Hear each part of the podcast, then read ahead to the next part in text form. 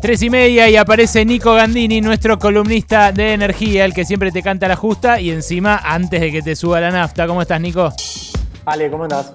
¿Es verdad que va a haber eh, tarifas eh, de gas y de luz estratificadas eh, según la extracción social de cada persona?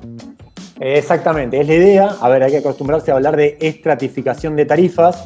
En realidad es un modelo que, o es un esquema que hace años que se viene planteando que es justamente ya no solamente calcular las tarifas en cuanto a cuánta demanda de gas o electricidad eh, tenemos, sino empezar a cruzar otras variables propias no sé, de la seguridad social, cuestiones, indicadores socioeconómicos, políganos geográficos, o sea, es un laburo serio que hay que hacer mm. y una de las cuestiones claves ahí es el tiempo, o sea, vos pensale que si la idea del gobierno es empezar a descongelar las tarifas de gas y electricidad en enero o febrero del año que viene, te quedan dos meses para laburar muy, muy fuerte, cruzar sistemas, tiene que laburar la ANSES, tiene que laburar la Secretaría de Energía, tiene que laburar seguramente el Ministerio de Desarrollo Social, y no sé cuán, cuán fácil es eso, digamos, o sea, sobre todo en una gestión en el medio de la pandemia, pero la idea, sí, como bien decías vos, es de alguna forma que los nuevos eh, cuadros tarifarios, o sea, los aumentos de tarifas que se vengan en enero o febrero, ya partan de detectar, que es algo, un objetivo político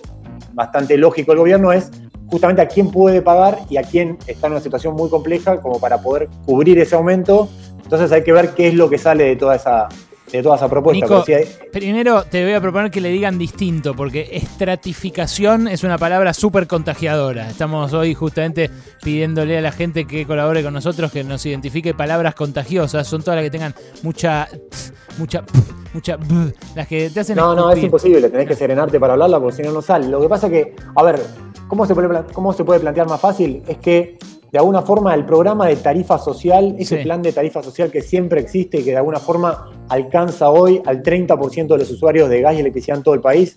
Si hay 8 millones y medio de usuarios de gas natural en el país, hay algo así como 2.5, 3 millones de hogares. Multipliquémoslo por 4, son 12 millones de personas que tienen tarifa social. Lo que va a terminar pasando seguramente en el primer trimestre del año que viene es que ese programa alcance a más personas porque el gobierno es bien, eh, lo, dijo el otro día Darío Martínez, que es el secretario de Energía, es muy consciente de que por un lado tiene que aumentar las tarifas porque no tiene plata para seguir bancando los subsidios que se lleva el sector de energía, pero por otro lado la situación social pende de un hilo, o sea, el requebrajamiento social es muy evidente, entonces tiene que salir a, seguir subsidiando a aquel que lo necesite porque se quedó sin laburo, porque no tiene forma de pagar una tarifa o el costo eh, o un aumento de las tarifas, entonces eh, sí hay que reformular ese esquema de contención, ese esquema de tarifa social eh, para, para, lo que venga. Después, el concepto más de estratificación es algo que se discute más en la jerga energética, o sea, hace rato que se viene pensando en eso. Acordate, Ale, que en su momento el ex ministro de Planificación, Julio De Vido, intentó avanzar en esto, eh, cobrándole de alguna forma la tarifa plena a los countries, a algunos lugares de Puerto Madero, Recoleta. no, la verdad que no salió bien esa iniciativa, terminó de hecho quedando sin efecto al, año de haberse puesto en marcha. El gobierno quiere insistir sobre eso.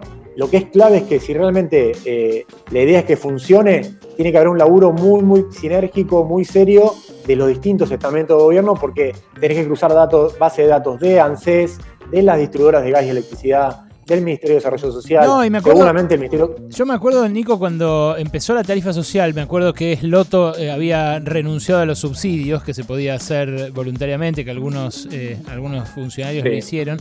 Eh, te sacaban el subsidio si vivías en determinados barrios. Pero claro, había gente que decía ahí, qué sé yo, yo vivo en un barrio medio de guita, pero yo no, yo no, no, tengo ingresos, no tengo esto. Entonces, claro, hay que combinar muchas variables y esto es lo que se proponen hacer ahora, por lo que decís.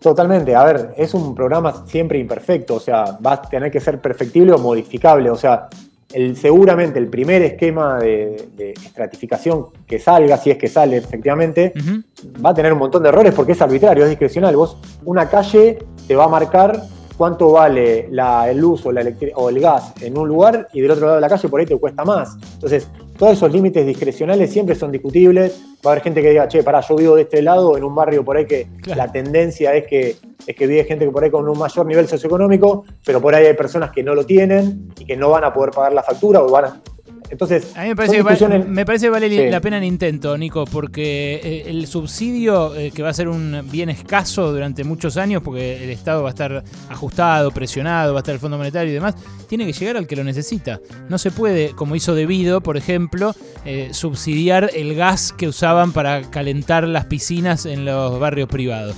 Porque eso es una injusticia acá y en la China, ¿no?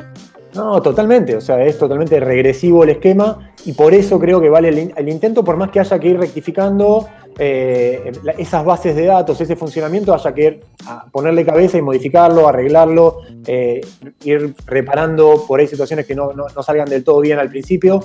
Pero bueno, es la idea que tiene el secretario de Energía, Darío Martínez. También, Ale, eh, asterisco mediante, no es la idea de todo el gobierno esta.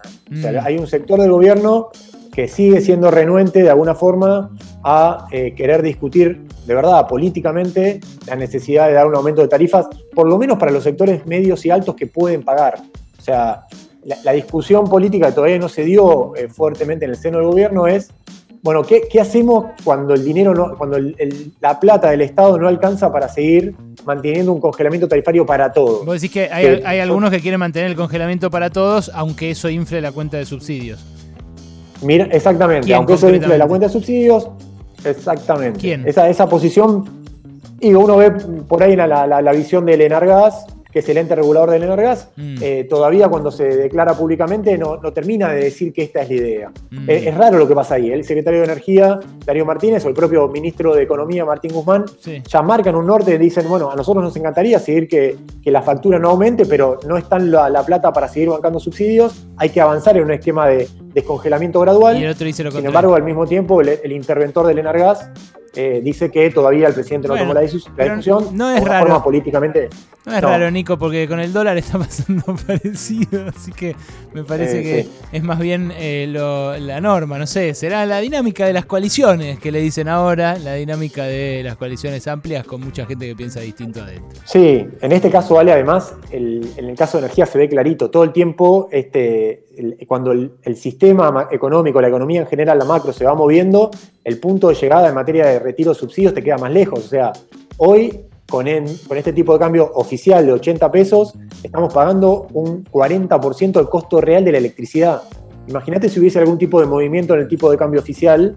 Eh, de vuelta, el, nivel de subsidios sobre las tarifas van a ser mucho más altos. Yo no, es, no, es, para nada disparatado pensar que el año que viene el, nivel de subsidios en, lo que pagamos todos va a ser el 70%, pero, perdón, de lo que cuesta la, el gas y la electricidad, eh, te lo puede estar cubriendo el Estado si no hay un movimiento de tarifas. Entonces, ¿cómo bancas económicamente o con plata del Estado esa cuenta? No, evidentemente ahí va a haber una discusión y un tironeo importante. Bueno, se viene la estratificación de tarifas, eh, las tarifas segmentadas por un montón de variables y el que te la contó primero, como habitualmente, es Nico Gandini. Gracias, Nico. Te mando un abrazo.